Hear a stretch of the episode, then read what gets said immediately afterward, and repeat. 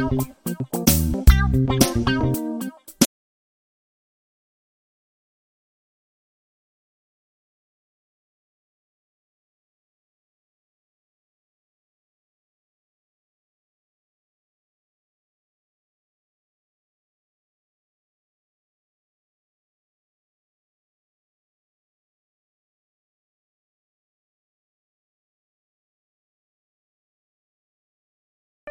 Qué bendición que estés aquí conmigo hoy en un cafecito con mi pastor.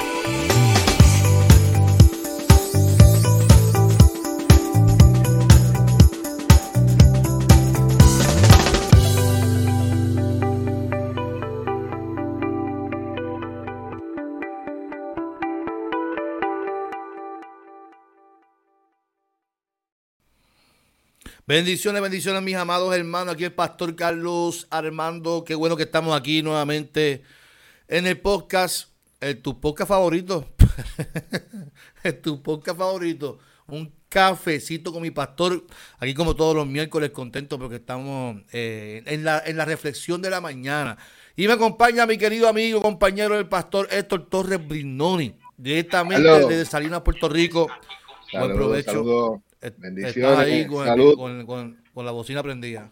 Con la bocina prendida, así que estoy tratando de enviar. Yo, yo soy un poquito, a pesar de que no estoy tan viejo, soy un poquito medio malo en, en todo lo que tiene que ver con redes sociales. Estoy tratando de enviarle a los hermanos de la iglesia el contacto para que se conecten a esta transmisión, ¿verdad? Así que eh, buenos días a todos, buenos días y bendiciones en este nuevo año. No, Carlos y yo no nos habíamos divorciado, esto es un amor como el nuestro, queda poco.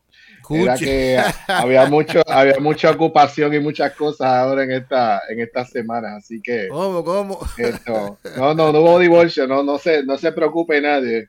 Esto, así que un placer estar eh, una vez más aquí con ustedes los miércoles en la mañana. Eh, quiero felicitar a Carlos, ¿verdad? Por, por, su libro que oficialmente ya está corriendo por ahí en las tiendas, gracias, a través de Amazon y ha sido la, las reacciones, ¿verdad? Eh, han sido muy maravillosas, ¿verdad? Ahí estamos, es estamos. Es por, gracia un camino, ¿verdad? Y vamos a seguir apoyando ese libro, ¿verdad? Y los proyectos de, escritura, ¿verdad? Que, vienen en el futuro por ahí, así que los esperamos con alegría, ¿verdad?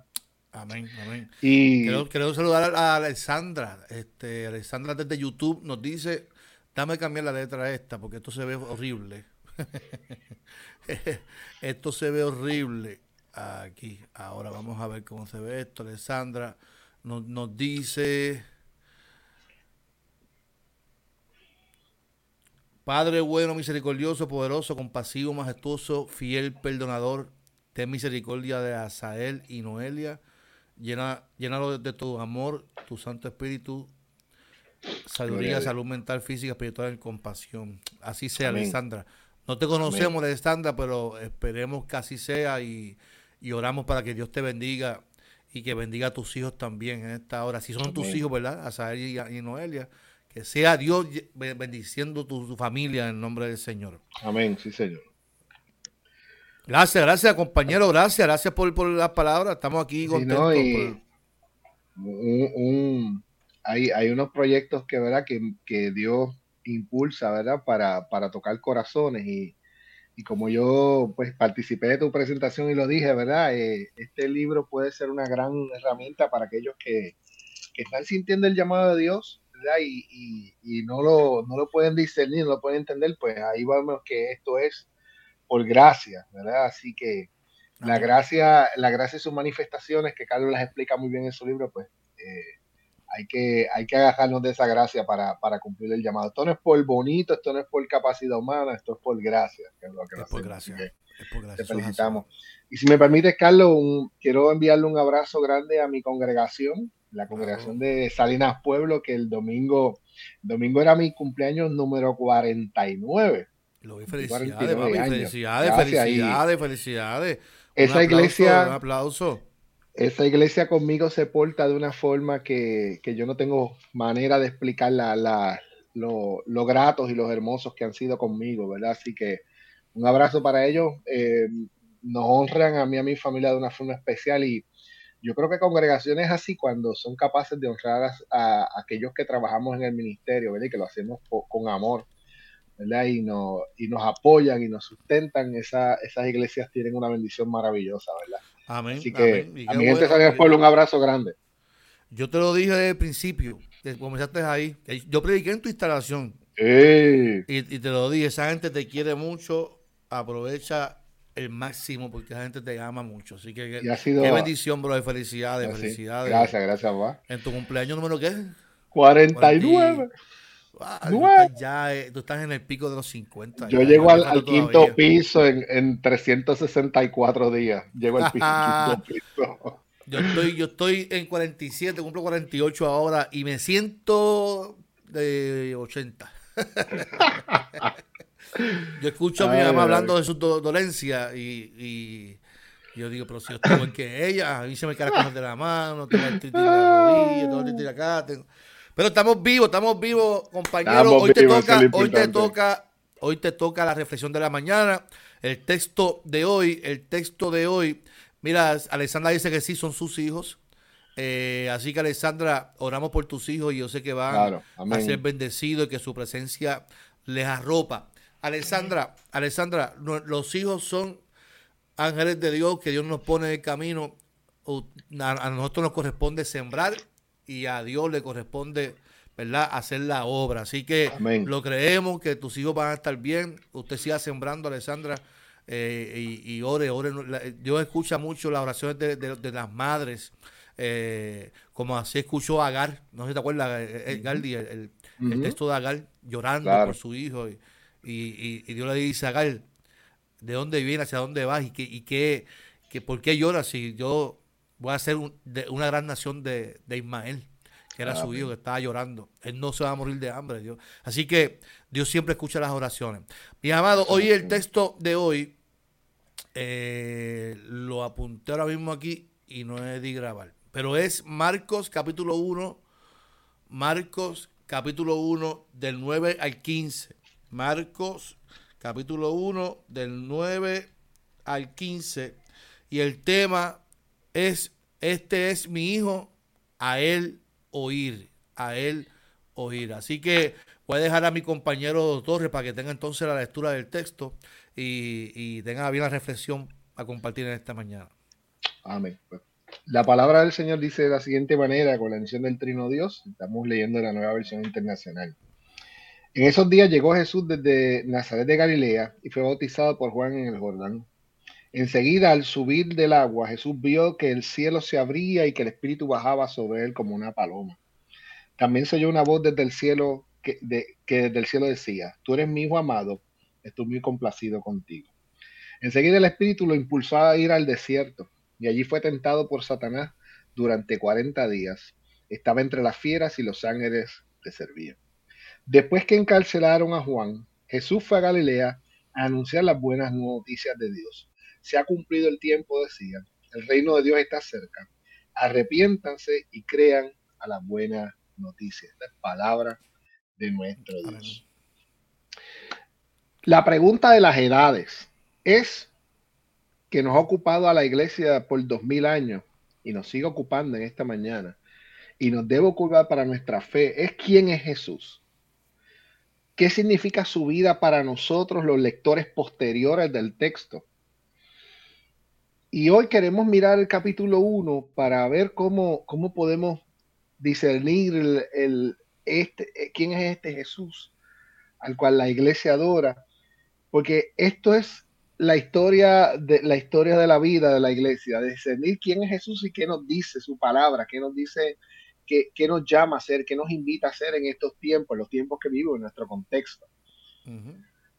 Hoy miramos en el en el capítulo de Marcos, Marcos es un libro, el primer evangelio que se escribe es un libro de acción, un libro rápido, no tiene tiempo que perder. Eh, se escribe bajo la persecución luego de, la destrucción del templo de Israel, en el, del templo de Jerusalén en el año 70, unos añitos después. La iglesia está siendo, ¿verdad?, eh, perseguida, la iglesia está en un momento difícil. Y muy brillantemente se le ocurre a, a, alguien escribir las historias de Jesús para contárselos a su gente y ese evangelio llega a nosotros. Si usted tiene, quiere conocer mejor, felicito a la iglesia de Caguas que invitó al doctor Heriberto López. Hay un podcast por ahí de la iglesia que explica esto, pero mire, en el detalle más fino que usted puede escuchar, así que lo, lo invitamos a que usted lo escuche, ¿verdad? Pero miramos esa colección de historias. Hay tres historias ahí que nos cuenta el Evangelio de Marcos, que son momentos importantes en el ministerio de Jesús. Ese mosaico de historias nos deja ver un poco mejor quién es Jesús y qué significa ser su discípulo, ser su discípula, ser su seguidor, su seguidora. La primera pincelada de ese, de ese mosaico de historias nos lleva al río Jordán, donde Jesús es bautizado por Juan el Bautista, quien es su primo. Y aunque para nosotros Juan el Bautista es un personaje de importancia, en el tiempo de Jesús, para las autoridades religiosas, Juan el Bautista era otro de muchos predicadores apocalípticos que surgían de vez en cuando en Israel, que simplemente los ignoraban y desaparecían. El padre de Juan el Bautista, Zacarías, era un sacerdote de quizás una de las órdenes menores que servían en el templo. Juan el Bautista no era sacerdote. El río Jordán queda como a 45 millas de Jerusalén, 45 kilómetros, perdón, que son algunas veintitantos millas. Las, y, y, Jerusalén es la ciudad donde está el templo, donde para el judaísmo Dios estaba y su presencia estaba allí en el templo. Jesús, en vez de irse a bautizar al templo de Jerusalén, acude al bautismo de Juan veintitantas millas fuera de la ciudad del rey como si, fuera, si fuéramos a compararlo hoy en alguno de nuestros pueblos, es como irse al barrio más remoto, en vez de irse a la, iglesia que está en el pueblo, la iglesia que está en el lugar céntrico, irse a un barrio remoto de uno de nuestros pueblos. En vez de, con, en vez de bautizarse Jesús y ir a, hacer su rito religioso en, el templo de Jerusalén, se va a un, a, un río cerca de, del, del desierto y allí es bautizado por Juan. En otras palabras, Jesús es bautizado clandestinamente. Es bautizado en un lugar no designado por una persona que no es sacerdote. Para la religiosidad oficial del momento, para la religiosidad del templo, es un bautismo no válido, no sancionado, no reconocido, que pertenece a lo marginal, a la marginalidad, a lo clandestino, a las clases pobres alejadas del templo de Jerusalén. Jesús mismo, si le añadimos un poquito más de detalle a este cuadro, es un pobre campesino. Según los evangelios, es un artesano, es un tectón, que lo hemos traducido carpintero, pero un tectón es más cercano a lo que llamamos un handyman, un chivero, que hace de todo un poquito, un poquito de electricidad, un poquito de plomería, un poquito de carpintería, un poquito de albañilería. Además, si nos dejamos llevar por el, texto de Mateo, Jesús no solamente es pobre, campesino, quizás no sabe leer ni escribir, Jesús es un inmigrante, un expatriado que fue a Egipto de, niño de, semanas, de meses, y regresó luego a, Israel después de vivir en Egipto un tiempo. Es un niño rican cualquiera. Para añadirle, Jesús viene de una familia no tradicional porque su papá es un papá adoptivo, no es un papá verdadero. Y en ese cuadro de marginalidad, de no pertenencia a los círculos de poder, es que Dios hace descender el Espíritu Santo sobre Jesús como, como la, paloma, como el, ave, el ave que, que se movía sobre las aguas en Génesis. Dice que el Espíritu se movía sobre las aguas en el desorden, en el caos, pues ese mismo Espíritu Santo desciende sobre esta persona que no es religioso, que no pertenece a las clases dominantes, que se va a bautizar a Jordán y va y, es el Espíritu de Dios desciende sobre esa persona llamada Jesús. Y allí se escucha una voz que dice, tú eres mi hijo amado, estoy muy complacido contigo. Jesús escucha esa voz. Pero sin perder tiempo, al estilo típico de la narración ágil de Juan, de Marcos, perdón, desde su lugar del bautismo Jesús sale al desierto, impulsado por el Espíritu Santo, quien ha confirmado ya quién es Jesús, su identidad, en vez de llevarlo al templo y, decir lo mismo, el Espíritu Santo lo impulsa al desierto. Y nos dice la narración que por 40 días fue tentado por Satanás. Satanás es el tentador, ¿verdad? Satanás no es un, tiene dos cuernos y un jabo, como a veces lo, queremos mirar. Es el padre de la tentación. Es la tentación a, a desviar nuestra mirada de los propósitos de Dios. Jesús lucha contra aquellos que busca separarle de los planes de Dios, de Dios y sus planes. Jesús lucha en el desierto con eso. Allí estaba rodeado de fieras, combatiendo las ilusiones vanas de la vida, las tentaciones que desvían los propósitos de Dios. Y de allí sale lleno de anhelos, de sueños, de deseos de construir el reino de su Padre. El desierto nos muestra que Jesús no ande evadiendo la vida y sus problemas. Jesús va al desierto a enfrentarse, a enfrentar sus problemas y allí sale lleno de anhelos, de sueños y con los pies en la tierra. Si vamos a la tentación, una de las cosas que le dice el tentador, ¿verdad? Que lo describen los otros evangelios, que le dicen, si tú eres, si tú quieres que todo este mundo, todos los reinos de la tierra, reinan ante ti, pues mira, dobla la rodilla por unos segundos y yo te los doy todo. Y Jesús dijo que no. Qué fácil hubiese sido, porque si nos dicen ahora, Carlos, si tú y Pastor Héctor le implantan esta, esta cosa, pues las iglesias se llenan, se desbordan, se explotan. Y Jesús dijo, no, no, a mi Dios solo adorará, ¿verdad? A mi Dios, al Señor tu Dios solamente adorará, ¿verdad? Y hay personas que viven toda la vida evadiendo sus problemas, evadiendo los desiertos y siempre están metidos en un problema. Pero Jesús nos enseña que hay que enfrentar nuestros desiertos, hay que enfrentar nuestras tentaciones, hay que enfrentar nuestras balas e ilusiones, que no se nos suba los humos, que no se nos sube el ego y eh, sea el ego el que maneje nuestras vidas. Y al contrario, que como Jesús salgamos llenos de sueños para construir el reino de Dios y con los pies en la tierra para seguir adelante.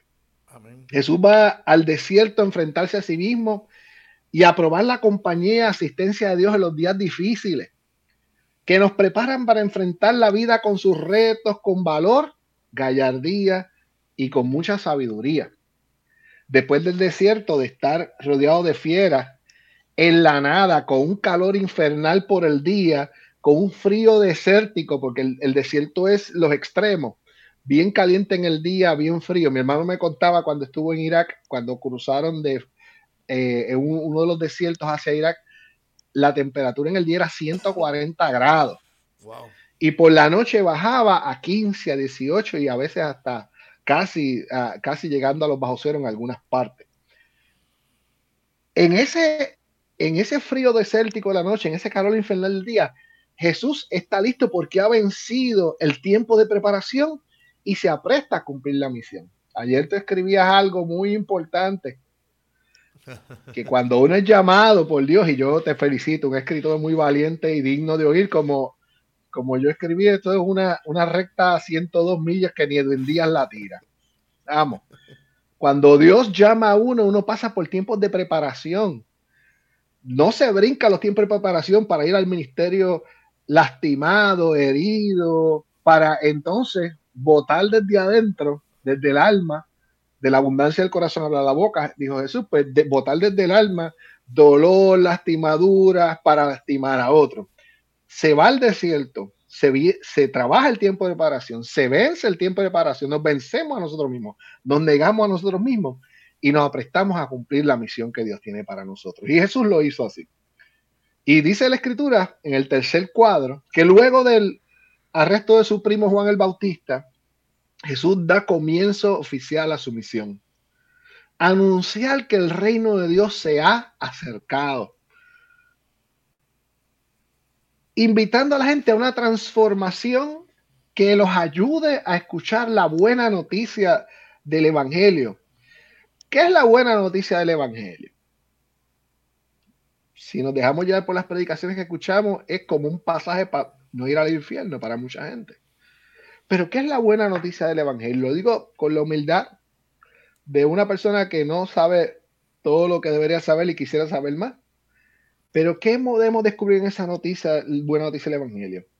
Que Jesús nos dice que Dios se acerca al ser humano para mostrar su amor, su cuidado, su poder, que viene, y ese poder viene para sanar, para dar vida, para dar esperanza y para darle sentido a la vida. Nos dice Jesús que ese reino está presente entre nosotros, pero todavía continúa acercándose, no está manifestado en su plenitud. Pero ese reino avanza y se expande con el anuncio de Jesús y ahora con el anuncio de la iglesia que le dice a la gente, Dios está con nosotros, Dios está entre nosotros, su reino está entre nosotros. A pesar de que vivimos en un mundo con dolor e injusticia, el reino de Dios continúa expandiéndose en ese mundo difícil y de dolor. Hace unas semanas atrás comenzamos el periodo de la cuaresma. 40 días que anteceden a la resurrección de Jesús. Y la iglesia lo ha identificado como un tiempo de preparación, como los 40 días de Jesús, en anticipo de esa nueva resurrección de Jesús. Esa nueva resurrección que hace todas las, las cosas nuevas. Y por tanto, aprovechando este tiempo de la cuaresma, este texto nos puede estar invitando a primero bautizar el corazón con la nueva identidad en Cristo Jesús. Más allá del acto religioso del bautismo, Jesús nos ofrece una nueva identidad como hijos y hijas, hijas amadas de Dios y amados de Dios, quienes alegran el corazón del Padre. Aceptemos nuestra nueva identidad y vivamos esa nueva identidad, esa que nos acerca a los caminos y a los propósitos de Dios, quien viene en Jesús para darnos vida y darnos una nueva identidad. El bautismo es un acto público que refleja el nuevo nacimiento, pero no vale la pena hundirse en el agua si no bautizamos el corazón. Si, si nuestro corazón no acepta que Dios, que Dios envía a su Hijo para que yo tenga vida, que Dios envía su, eh, su ternura y su amor encarnado en Jesús para que mi vida se transforme, cambie, para que mis resentimientos mueran, para que mi ego y mi orgullo mueran, para que nuestra vida se llene de la presencia, el amor, la gracia, la ternura de Dios y que yo sea un reflejo, como un espejo que magnifica y para que todos puedan ver que ya no vivo yo, más vive Cristo en mí, vive en mi corazón. Hay que aceptar esa nueva identidad y bautizar el corazón no se puede seguir con amarguras, con peleas, con todo lo que a veces vemos en la gente. No, no, tener, ser distinto no es vestir distinto, no es no ir a, a, los sitios porque allí sirven alcohol. Eso no es ser cristiano. Ser cristiano es bautizar el corazón con el amor de Jesucristo, con la buena noticia, con la esperanza de la buena noticia del Evangelio. Bauticemos ese corazón para que dé testimonio de ese amor maravilloso que hemos recibido de Dios a través de Jesús. También podemos aprovechar este tiempo de cuaresma como Jesús hizo en irse al desierto. Nosotros podemos aprovechar este tiempo de cuaresma para que sea un tiempo de preparación. Si usted desea ayunar, si usted desea retirarse, si usted desea separar un tiempo para orar, separa el tiempo para vencer aquellas cosas que le separan del propósito de Dios no nos separa nuestra humanidad, que es a veces lo que, con lo que estamos peleando. Leemos los textos de Pablo y los descontextualizamos y la gente está peleando con las tentaciones físicas. No, no. Tenemos que vencer la tentación eh, del chisme, de las cosas que, no, que nos separan de nuestro, de nuestro hermano, de las cosas que nos hacen ver a nuestro hermano como inferior a nosotros. Porque una de las cosas que aprendimos el domingo con el doctor Ediberto López es que el problema es, mire, que cuando uno, cuando a uno lo miran por, hacia abajo, o uno mira a otro ser humano hacia abajo, está diciendo que la imagen de Dios no está en él. Pues hay que vencer esas tentaciones, hay que vencer la tentación del, del chisme, de la desesperanza. Hay gente que va a la iglesia el domingo y siete días a la semana está pegado a las noticias, a Jay Fonseca y a, y ya Joe Hela no está en la radio, yo no sé quién está ahora, yo, yo mi, mi, carro se le dañó el radio hace muchos años y no tengo idea, ¿verdad? Porque no me hace falta, yo no escucho música casi. Pero mire, nos pasamos escuchando y lo mal que está el país y la cosa tan mala, y hay que huir, y hay que coger. resista la tentación de, esa desesperación y abrace la esperanza en esta, en esta, en esta cuaresma.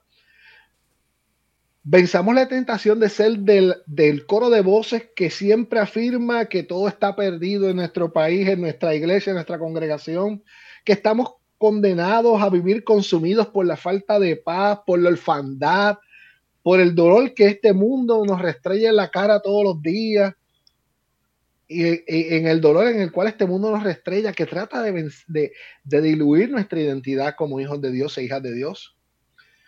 Porque Jesús dio su vida para que en su nombre, aún en el más crudo y frío y doloroso de los desiertos y más caliente de los desiertos, rodeado de fieras y, en el, y con el mismo tentador hablando a nuestros oídos, podamos enfrentar la vida con valor, con fe y sabiendo que, como dice el apóstol Pablo, nada nos separa del amor que Dios ha expresado en Cristo Jesús nuestro Señor a nosotros la humanidad. El tiempo de preparación, el desierto del ayuno, no es un tiempo para pasar hambre o para sufrir o para poner la cara. Jesús dijo, cuando usted ayune, lávese la cara, estará contento, ¿verdad? Gócese el momento de que usted se está venciendo a sí mismo, que está creciendo espiritual y emocionalmente. Pero vamos al desierto a comprobar que en Jesús, en los desiertos tenemos vida, que tenemos esperanza aún en los desiertos de la vida, y que también nuestra vida tiene un propósito, un sentido, una misión. Esa misión de la iglesia es comunicar que en Jesús, que el reino de Dios está presente y está cercano, que nosotros vivimos ciertamente rodeados de una realidad que no es la palabra última. El país tiene problemas, busque un país que no tenga problemas ahora mismo. No hay, no hay panacea, no hay sitio perfecto, todos tenemos problemas, pero en esos momentos la buena noticia del Evangelio, la cercanía de Dios, que Dios camina con su pueblo a través de Jesús, a través de su Espíritu Santo, nos da esperanza. Que el amor de Dios nos está acompañando en los desiertos de la vida. Afirmar eso y compartirlo. Porque mire, por el desierto que usted pasó, créame que es la bendición que usted, con la cual usted va a bendecir a otros mañana. Todos tenemos una experiencia que hemos dicho, mira, nosotros pasamos la familia o yo pasé por esta experiencia y saliendo del desierto que pensábamos que nos mataba, Dios pone personas en nuestro camino que están pasando ahora por ese desierto y que usted le puede decir, yo te comprendo, yo te entiendo, tener solidaridad, tener empatía. Porque lo aprendemos de ese Jesús que nos acompaña en los desiertos aprendemos y debemos cumplir esa misión de que la nueva identidad que recibimos en Cristo Jesús como sus hijos es verdad y es vida. No importa lo que pasó ayer, no importa nuestra procedencia. En Jesús tenemos vida nueva y por el poder de su Espíritu Santo podemos vencer este mundo, sus tentaciones. Y las tentaciones, olvídese de que si usted miró para el lado, no, la tentación es aquello que le quita la esperanza, y aquello que le dice que usted está solo, vacío, que usted está huérfano. Esa es la tentación que tenemos que vencer. Por tanto, en estos tiempos que celebramos la cuaresma, que nos preparamos en unas semanas para celebrar la Semana Mayor de la Cristiandad, la, Semana Santa, afirmamos que somos hijas e hijas e hijos de Dios en Cristo Jesús, nuestro Salvador. Que en su nombre podemos vencer todo lo que nos separa de la fe y de la esperanza. Eso no quiere decir que evadimos la vida, enfrentamos la vida y sus dificultades con valor, porque en esos desiertos de prueba y dificultad Dios nos acompaña y como Jesús envía a sus ángeles para ministrarnos, nos fortalece, nos da vida, nos devuelve a la vida llenos de sueños y esperanzas para ahora cumplir y compartir la misión que tenemos de decirle a la gente, el reino de Dios está cerca, Dios está presente en la historia humana en los desiertos y, en, las dificultades, como Jesús, descubrimos que la vida tiene propósito, sentido y misión. Ser alumbrados por Jesús nos ayuda a encontrar la buena noticia del Evangelio y nos hace vivir, aún en los desiertos, nos ayudan a comprobar eso que dice el Evangelio, que Dios está cerca, caminando con su pueblo y vamos a la vida en el nombre de Jesús para anunciar su reino, ese reino que da vida y vida en abundancia. Así nos ayuda el Señor en estos tiempos de cuaresma todos y todas. Amén, amén. Qué hermosa, qué hermosa palabra. A mí me, viene a la mente, compañero, mi amigo, eh, y lo habló el, el, profesor Ediberto el, domingo, que la cuaresma eh, es un proceso de transformación. Es un proceso de transformación. Y Jesús estuvo 40 días en, el desierto, el pueblo estuvo 40, 40 días caminando y todos esos procesos fueron un proceso de transformación. Lo que significa el proceso de cuaresma es que lo tomemos para experimentar y dar una oportunidad para ser transformados por, la presencia de Dios en nuestras vidas. Y, nosotros que estamos en, este, en este caminar, eh, somos tentados muchas veces. Mira, y una tentación, yo la hablaba, la hablaba en estos días, la que la escribí, y, y, y yo escribí eso, compañero, con, con, con un respeto, pero a la misma vez es un celo que, siento por la, por la obra y por, por, la, por la vida de la iglesia. Que muchas veces, muchas de las tentaciones de Jesús se daban de, de para que se rindiera la pleitesía a él mismo. Y él se negó a eso. ¿Sabes? Él se negó a, a, a, eso, a que se diera pleitesía, se, negó, se negó en esas tentaciones de Satanás en el desierto, se negó a, ay Dios mío, a, jugar con las emociones, ser, ser este, jugar con la sensibilidad de la gente, ¿verdad? Porque si la gente lo veía, iba a decir, wow, ¿sabes? Este hombre es sensacionalista. Y, muchas veces nosotros nos gusta eso, jugar con las sensaciones de la gente. Eh, eh, y, tenemos que vencer tantas cosas en la, vida de la iglesia para poder impactar y bendecir al ser humano. Porque la, realidad es que la iglesia está y los ministros, los, líderes, estamos para, para bendecir, para, para llevar, la, como dice Jesús, las buenas noticias de salvación. El reino de los cielos ha llegado y ese reino de los cielos no es otra cosa que no, que no sea amor, justicia, paz. Y, y que podamos amarnos y que podamos vivir una vida agradable conforme a lo que Él quiere. Y, qué bueno es escucharlo en esta hora eh, y poder escucharlo, ¿verdad? Como, como dice el tema, este es mi hijo, a él oír. Y nosotros tenemos que aprender a veces a callarnos la boca y, oír lo que Dios tiene para nosotros. Ciertamente, Jesús. Jesús, nos dijo con autoridad, si alguno quiere seguir en pos de mí, sí. a sí mismo, tome su cruz y sígame porque él se negó a sí mismo, tomó la cruz y siguió a su padre. Eso nos habla de la autoridad moral, pero la autoridad moral se construye. La, autoridad moral no es que yo caí del cielo y obedezca. No, Jesús pasó por la tentación y la venció. Para ahora yo poder decirle, si yo pude vencer, yo les voy a dar el poder para que ustedes venzan esa tentación. Y ciertamente estamos muy concentrados en las tentaciones carnales, pero la tentación a la desesperanza, la tentación a que el ego me domine, a yo pensar que soy mejor o superior a los demás por, por, lo que sea, ¿verdad? eso, tú y yo lo vemos cada rato. Sí, ciertamente, y lamentablemente, eh, ahora mismo eh, alguien, alguien en forma de broma me, me estaba diciendo apóstol, por ejemplo, yo le digo, pues mira, la palabra me queda grandísima, ¿verdad? Pero pues yo, nunca he fundado una iglesia y tampoco he visto al maestro. Yo creo por él, en él por fe. Así que déjame aquí tranquilito. Yo lo, decía, lo decíamos en forma de broma, ¿verdad? Eh, pero ciertamente eh, tenemos que vencer esa tentación de sentir que los demás son menores a, a mí. Mirar a los demás, de, por ejemplo, hermanos que practican otra religión con desprecio mirar, por ejemplo, en este país que estamos tan divididos por las políticas, mirar a otro por el sobre el hombro, por la religiosidad extrema a veces que nosotros pensamos que la iglesia somos superiores. No, no lo somos. Jesús venció todas esas tentaciones. Por eso Jesús caminaba con la gente que nadie quería, construyó una autoridad moral. Y, por eso puede ser, el reino de Dios está entre los pobres y son bienaventurados, los pobres y los pobres de espíritu, como decía Lucas, ¿verdad? todos somos bienaventurados porque ese reino se ha acercado a nosotros. Le dio dignidad a los que no tengan dignidad. Amén, señor. Eh, porque reconoció que Dios los hizo, son, son creaciones de Dios también. Y hay gente hoy en día que no tiene dignidad, que, que la misma iglesia muchas veces le quita la dignidad.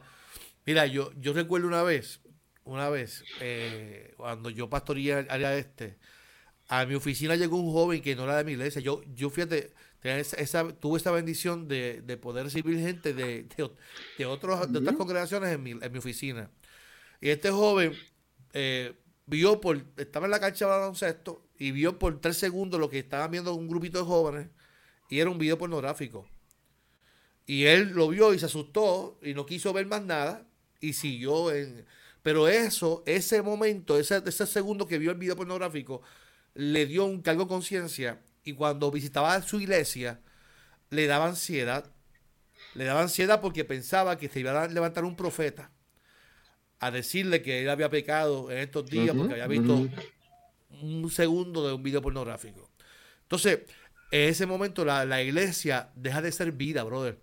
Y es muerte. Ese muchacho estaba ataques de para, para, paranoia, tenía ansiedad, tenía pánico estar en la iglesia porque tenía miedo de que Dios lo hubiese, que lo fuese a humillar en medio de la iglesia. Entonces, ¿a qué Dios estamos predicando? ¿Qué Dios le estamos presentando a la gente cuando nosotros tenemos que ser transformados y entender que Dios, en su misericordia, nos da dignidad y nos ama y nos recibe tal como somos, ¿sabes? Eh, y no tal cosa ¿verdad? Eh, eh, que Dios me vaya a humillar, porque Dios no humilla a la gente, brother. No. Dios me transforma en lo íntimo, en mi cuarto, me transforma, me apela. Eh, leo la Biblia y ahí es que Dios me, me, hace ver cuán mal yo estoy. Yo lo comento en mi libro, ¿sabes? Yo, mi transformación como joven no se dio un culto adorando a Dios, levantando las manos al cielo.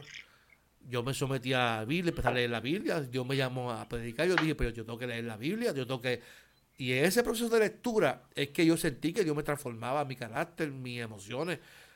Fue en la lectura. La gente piensa que es el culto. Ir al concierto allí, la, la llorar y que allí el, invitado. Tengo una palabra de parte de Dios y ahí la gente llora porque Puerto Rico es la tierra de Dios. Puerto Rico. Y yo escucho de, la gente, la gente se, se da llevar por tantas emociones. Cuando la realidad es que es, la Biblia está ahí, la promesa está en la Biblia. Y es la Biblia la que nos transforma y nos apela. es, que a, Ay, gracia. porque la gente cae en eso y, y, porque nos gusta ser sensacionalistas, nos gusta que, nos jueguen con nuestras emociones. Y la realidad es que quien transforma la vida del ser humano es la palabra del Señor. Hay un, hay un escritor que se llama Lucas Leis, eh, y yo creo que todos los pastores debemos leer a Lucas Leis. Él trabaja mucho el tema de las generaciones emergentes, los jóvenes, los juveniles, eh, un, eh, todo lo que tiene que ver con especialidades juveniles, que ahora se llama S25, es una organización que trabaja todos estos temas. Y Lucas le dice que nuestros jóvenes necesitan escuchar que Dios los está acompañando en su proceso de desarrollo y que nada de nuestras conductas, nada de nuestras debilidades, Nada de nuestras rebeldías va a hacer que Dios deje de amarnos. ¿Por qué? Porque eh, eh, en nuestros muchachos jóvenes le cayó una bomba atómica a los 12, 13 años y se revolucionaron sus hormonas. Y su cuerpo se está preparando para la adultez, para la reproducción. Y esos muchachos están que el viento los sopla y ellos caen de pie. ¿Tú me entiendes lo que quiero decir? Entonces los hacemos sentir mal, los hacemos sentir eh, eh, eh, el dolor de que, ay, si, si, si, si siento alguna emoción de mi cuerpo, si mi cuerpo reacciona a algo, el infierno se va, se va a abrir la tierra y va a caer al infierno. Y lamentablemente, lamentablemente, eso lo que hace es crear esa ansiedad, ese pánico, esa, esa, ese sentido de persecución que, que lleva la... Interrumpa, ¿Y qué, hacía la iglesia antes?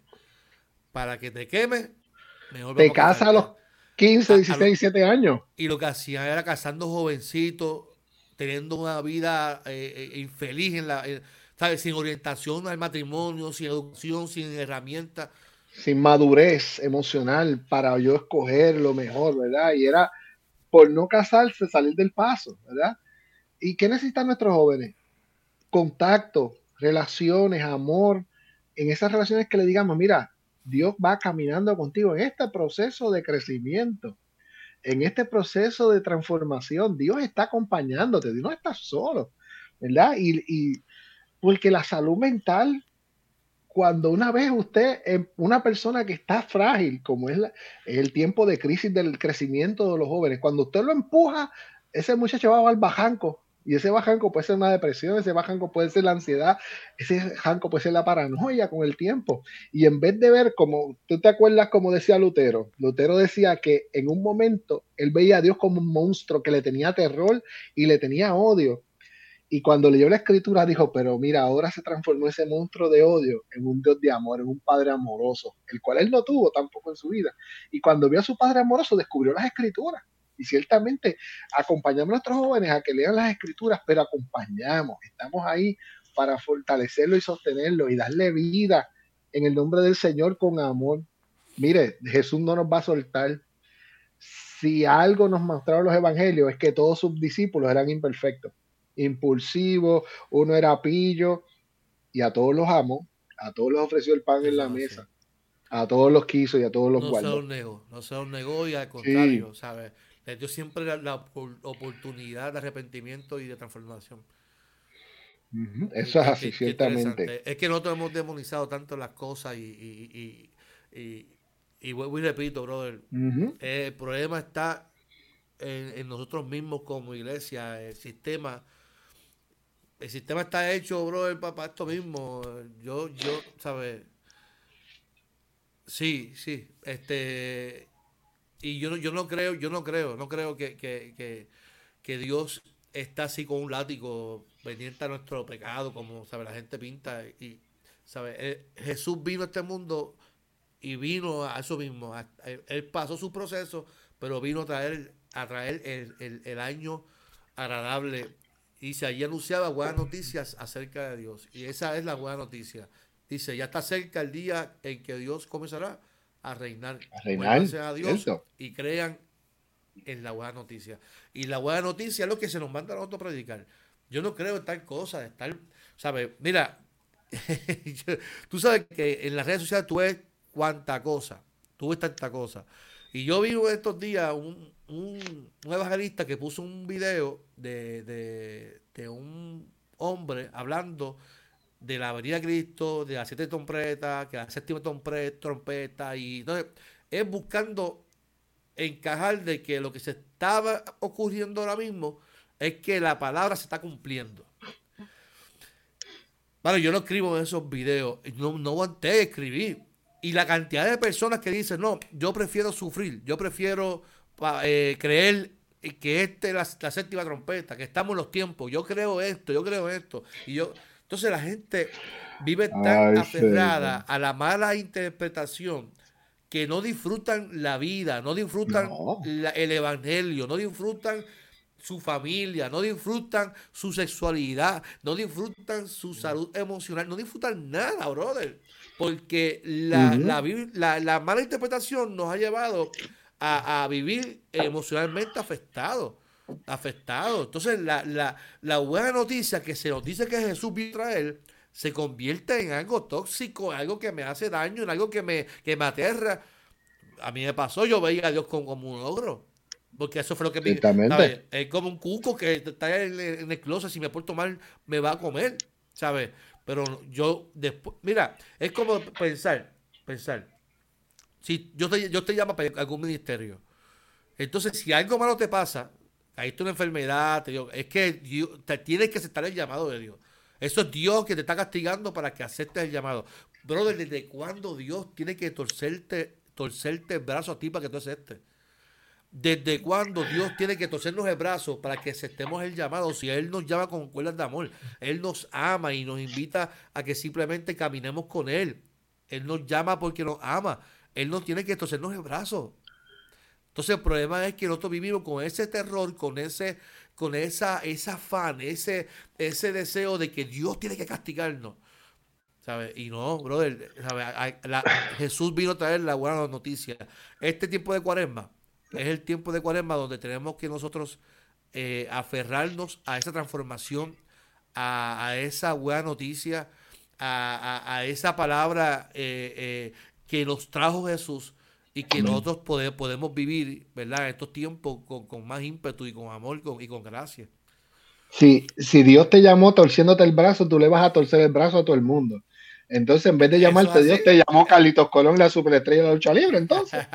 que son los que hacen torniquetes al brazo, por, favor, ¿verdad?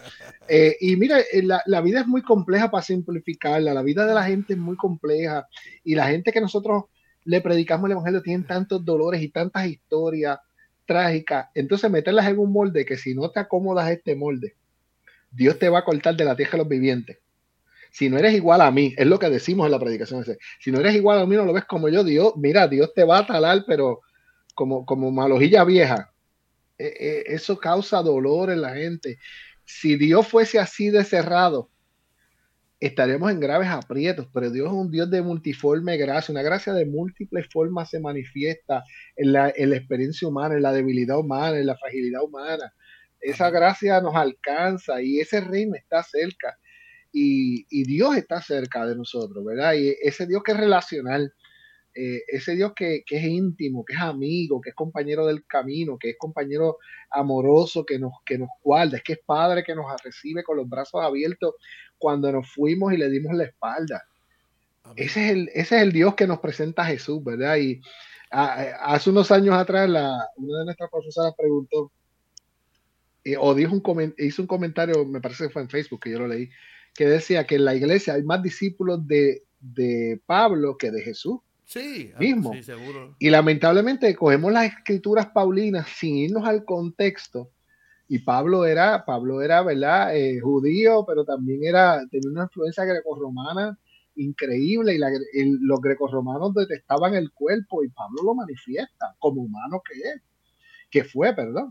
Eh, en sus escritos, ¿verdad? Esa pelea con el cuerpo, esa pelea con las tentaciones, ese aguijón de la carne, todas estas cosas que él decía, ¿verdad? Pero si la sacamos del contexto y no la miramos al contexto, nuestra vida se convierte en una lucha con, con los aguijones de la carne en vez de ser una experiencia de amor y vida, de caminar de la mano de Jesús tras las pisadas del Maestro.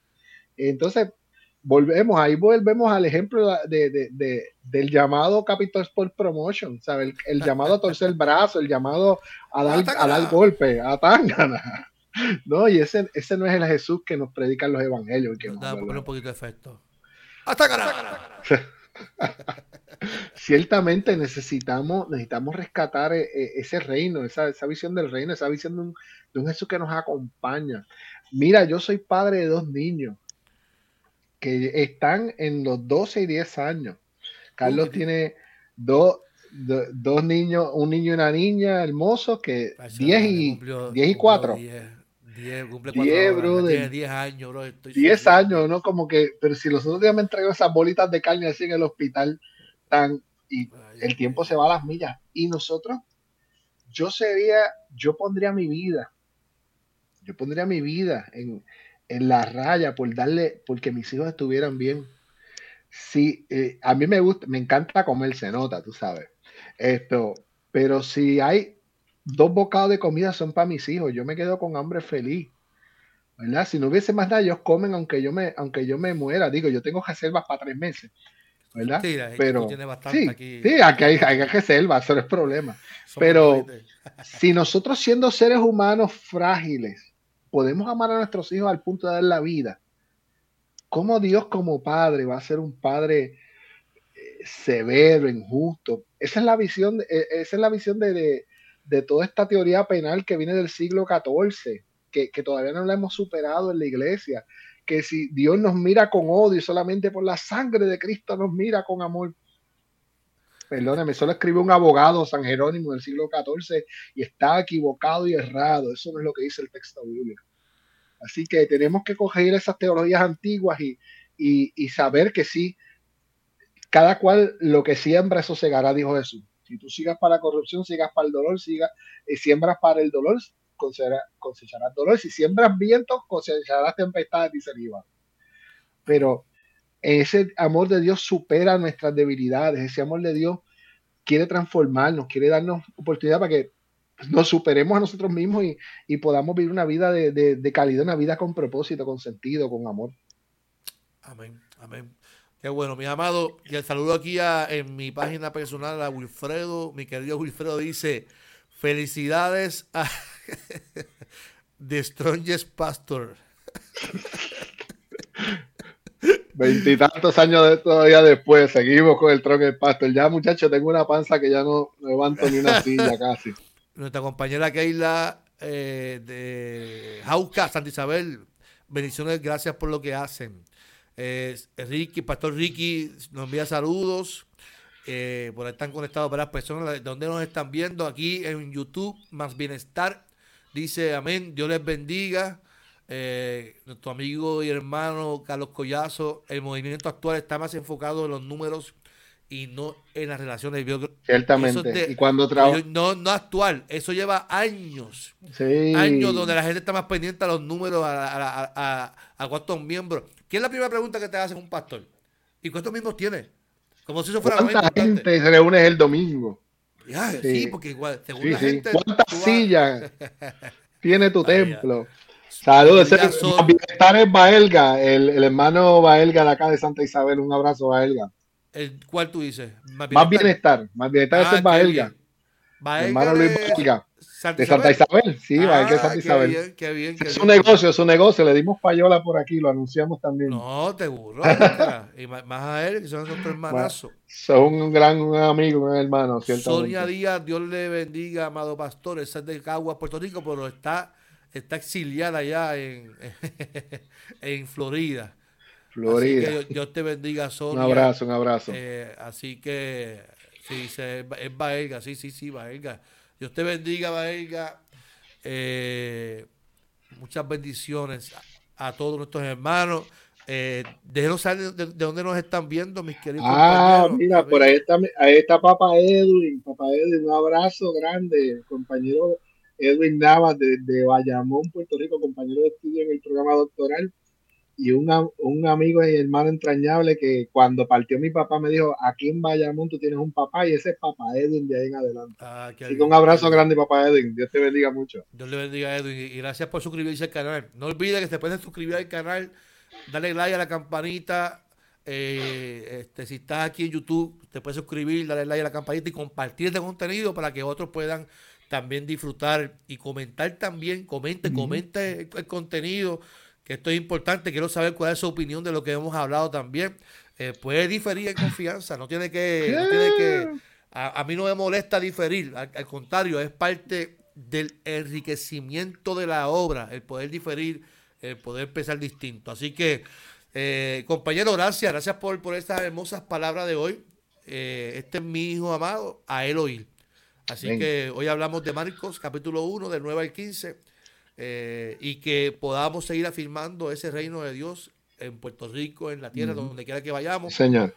Podamos afirmar ese reino eh, de amor y que la gente se sienta amada y que se sienta transformada. Y este tipo de cuaresma, que pasemos ese proceso de transformación. Estamos igual. Hacho. No me quieres soltar. Por eso, ese proceso de transformación en nuestras vidas. Así que no olvide, no olvide, eh, mi amado, que si usted que está buscando el libro es por gracia, eh, por este servidor, lo puede conseguir en mi página pastorcarlosarmando.com. Pastor Carlos Armando, da a ponerlo aquí, buscarlo por aquí. Perdón. Aquí lo puede conseguir, pastorcarlosarmando.com. Ahí puede conseguir el libro. Eh, el libro cuesta 18 dólares, pero está en un precio especial en 15 dólares. Si usted es pastor, usted me deja saber y lo dejamos en 12 dólares. Así que eh, es por gracia, lo puede conseguir en, en, en, mi página pastorcarlosarmando.com. Si usted vive en Europa, porque aquí hay gente que nos escucha en Europa, próximamente lo puede conseguir en notebooks.com. Próximamente va a estar en notebooks.com Com, que es la casa editora del libro. Mira, también está, también en, Amazon, está en Amazon el libro. Lo, puede comprar por Kindle o por Amazon en forma digital también. Allí este, busca es por gracia un camino hacia la voluntad del Padre. Eh, también lo puede conseguir. y también puede conseguir el libro de mi compañero Héctor Torres. Vamos todavía. Pobrecita, Biblia. Zumba, eh, promoción. Eh, estamos también en, lo tenemos en, en Amazon, eh, Pobrecita Biblia. A ver si tengo una copia por aquí. Ay, señor. está, como a 10 vírgenes, tiene que estar preparado. Sí, tengo que estar ready para la próxima. Es que estamos tenemos frío. pobrecita Biblia. Esta es la copia de autor. Mira, la que agarré de la caja es la copia de autor, pero pobrecita Biblia, eh, una, un acercamiento práctico a la exégesis de interpretación bíblica. Lo tenemos en Amazon y si usted lo interesa, me escribe a mi página, Coreto Rembrignoni, me escribe un personal y yo se lo, con mucho gusto se lo hacemos llegar. Ya lleva dos años publicado y eh, gracias a Dios ha sido muy bueno los comentarios, ¿verdad? Y, y, le ha servido a mucha gente para introducirse al mundo de la, de la exégesis bíblica, que, es lo que queremos. Así que también... Yo creo que todo cristiano debería comenzar con este libro. Cualquier ah, persona que diga, me, me, convertí, quiero comenzar a estudiar el texto bíblico. Antes de comenzar, le hace ese libro para que expanda un poquito a lo que, a lo que usted se va a adentrar de, de, de estudiar el texto bíblico. Eso es importante que usted lo haga. Lea, lea. Dice aquí Sonia, Dios les, Dios les bendiga, les continúe utilizando, trayendo el mensaje cuando lo necesitamos. Esa es mi querida Sonia Lavoy. Sonia Lavoy es un ser humano eh, maravilloso, Galdi. Sonia Lavoy es una hermana de mi iglesia que es la que se encarga del coffee, coffee break de 10 y media hasta 10 y 50. Ah, qué lindo. Con el amor que ella sirve el café y trabaja el café para nuestros hermanos que, que llegan a nuestra iglesia. Así que yo agradezco la vida de Sonia Lavoy porque está siempre, mire, yo llego, yo mira, yo llego temprano. A mí me gusta llegar temprano a la iglesia. Yo estoy a las 9 de la mañana, a las 8.50. Ya ya está ahí lista para preparar el café con mucho amor. Y a veces dice, pastor, trae sándwichito de mezcla, traje tal cosa. Ah, esa, esa es la ah, hermana Sonia Lavoy. Esa es la hermana Sonia Lavoy. No, no, no, un, un, ser humano maravilloso. Así que Dios te bendiga, Sonia. Que Dios te bendiga mucho. Mi amado, esto es todo por hoy. Eh, ¿Tiene anuncios de tu iglesia, compañero? No, estamos ya preparándonos para la Semana Santa. Agradezco nuevamente a la gente. Nosotros aprendimos de Caguas y tenemos, eh, lo llamamos con café en mano, los, los, los domingos a las 10 de la mañana hasta las 10 y 30. Después de la escuela bíblica tomamos una pausa eh, y agradezco, ¿verdad? A la hermana Mino, el hermano Ramino, eh, la hermana, ay Dios mío, se me fue ahora. Dijiste Milna, Nilsa, Milna, ellos, ellos son los que preparan. Este, este mensaje para ti, Milna. Eso es entre ustedes, vamos. Milna, me tienes abandonado con las alcapurri y bacaladitos. ¿De dónde era? Ah, de, ay, de Hino, de Hino. De Hino. Hino. Ya estoy Acá es Ayaca, Ayaca. no, no, ya eso es eso. Yo soy de Carolina. Ah, okay. Alcapurria y pastelillo de Hino. Así que estoy, estoy puesto para el problema. Milna, puedes seguir, puedes, puedes seguir el mensaje, compañero. A la hermana Nilsa y a todos los hermanos, que se me puede escapar alguno, que todos los domingos preparan esa, esa, esa merienda con café, con sándwiches, y cuando dicen a traer sándwichitos de mezcla y dips. Eh, se forma allí un, un, un, tiempo muy lindo. Lo aprendimos, gracias compañeros, nosotros lo aprendimos de la iglesia de Caguas y nos ha sido de una gran bendición, especialmente saliendo de estos tiempos de, de pandemia que estuvimos como dos años y medio encejados, que casi no nos podíamos ni tocar, y ahora nos sentamos en esa media hora, tomamos café, dialogamos, conversamos, comienzan los jóvenes con los más chiquitos, los más chiquitos con los más grandes, así que eh, eh, aprendimos cabo es un tiempo muy hermoso y agradezco, ¿verdad? ¿verdad? Y a nuestro hermano Carlitos eh, Santiago, el hermano de Mirna, que nosotros ya nos obsequió un concierto eh, de canciones cantándole el amor de los amores, hicimos una actividad muy linda, hicimos un concierto y siempre los conciertos terminan como los conciertos de la iglesia nosotros, que fue un concierto magistral, la presencia de Dios muy linda entre nosotros, pero terminan con una mesa con picadera, pero normal. Esa gente, normal. No, esa, esa, gente salina es, es tremenda, es tremenda. Yo, yo, yo creo que yo estoy gordo por ellos, no estoy gordo por mí mismo, es porque ellos me, me alimentan mucho. Eso es. Ahí, ahí tú ves que las esperanzas de rebajar se van todas por la bolsa. Sí, no, no, no, uno dice, pero ¿cómo va a rebajar si con estos sándwiches de mezcla y estos dips y estas... No, no, es difícil, es, es fuerte. Ay, así no se puede. Y no, gracias a Dios, Carlos, eh, antes de finalizar, gracias a todos por las oraciones en todo este tiempo que nos han estado acompañando. Ya sometimos el primer borrador de la tesis, ¿verdad? Seguimos recibiendo las recomendaciones de nuestros profesores y esperamos con la gracia de Dios y por la ayuda de Dios, antes de que termine este semestre, pues ya poder pues culminar el grado doctoral, ¿verdad? Para gloria de Dios, ¿verdad? Estamos trabajando en la iglesia intergeneracional y ha sido un proceso de aprendizaje y transformación muy lindo. Y también nuestro hermano Edwin Navas está ya pronto a comenzarlo, si no está ya haciendo las entrevistas esta semana de su investigación, así que Un abrazo para Papá Edu y que, el Señor lo bendiga y, y, sea un tiempo de bendición también eso. Estamos, las cuatro tesis que estamos trabajando ahora mismo, todas tienen que ver con las generaciones emergentes. Eh, y con la renovación de iglesias, buscando cómo traer las generaciones emergentes nuevamente a nuestras iglesias. Así que todos los compañeros, un abrazo fuerte y sigamos trabajando ahí que vamos a, a bendecir nuestras iglesias con estos temas con la ayuda del Señor.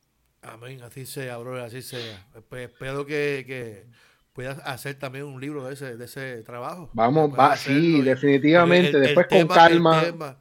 El tema, es pertinente y así que espero que lo puedas hacer. Esperamos con la ayuda del Señor, así va a ser. Sí, mira, próximamente eh, voy a estar anunciando eh, que voy a hacer la presentación del libro en el área este de Puerto Rico, en Fajardo. Ah, muy bien, muy bien. Y voy a presentar también el libro en área sur, posiblemente en mayo sea en Fajardo y, perdón, y en junio sea en Yauco, en Yauco, para que los que, puedan, los que estén en el sur puedan ir a Yauco. Y el sur y el oeste que están cerquitas, en los hermanos del sur y del oeste, de Lajas, de Mayagüez. La actividad va a ser totalmente distinta porque lo voy a hacer tipo taller de capacitación para líderes. Muy bien. Como el libro está hecho para eso, pues voy a hacerlo tipo taller para, para, para capacitar líderes y que podamos tener una, un refrigerio ese día allí de, del Espíritu Santo, donde podamos eh, reavivar nuestro ministerio en nombre del Señor. Así que ora por eso y luego él le, estaré dando información y próximamente también estaré dando la presentación virtual con la casa editora Notebooks desde España. Este, Eso el, día todavía no lo tenemos, pero se está cuadrando ya para hacer la presentación virtual con Notebooks. Así que eso es otra bendición más. Y voy a estar en, Mariana en, abril 5, creo que es, viernes, viernes, primer viernes de abril, voy a estar en Mariana, en la iglesia de Nahuabo, también presentando el libro. Así que estos que son de Nahuabo, voy a estar en Mariana el, el viernes, más le voy a decir la fecha exacta para no, para, para, no dejarlo ahí. Debe ser viernes 5. Pues viernes 5 debe ser. Viernes 5 de abril, me parece que sí. Déjame mirar yo también el calendario. Porque... No, no, viene el 5, voy a estar en, en, la Bautista de Guayama. El 12, el 12 ah, ok. Eh, voy a estar en Mariana. El 5 voy a estar en la Bautista de, Guayama y el 12 voy a estar en la, en la iglesia de Mariana, perdón, en la presentación del libro. Así que, mi amado, ya estamos, ya estamos por hoy, ya llevamos una hora aquí, Galdi. Ya, Dios mío, pero señor amado. Yo, tengo que ir para la oficina, tengo que hacer un par de cosas. Hay que, hay que hacer el informe, hay que hacer muchas cosas hoy, así que adelante, nos veremos. tengo reunión de junta, tengo reunión de junta hoy, así que ah, no, te quiero, pues, te quiero mucho, lindo día. Igualmente, un abrazo grande, papito. Dios te bendiga mucho y Dios bendiga a todos los amigos y amigas que nos escuchan, hermanos y hermanas. Dios les bendiga de forma especial a todos. Un, cafecito con nuestros pastores, salud. Buen día, bendiciones. Bendiciones a todos.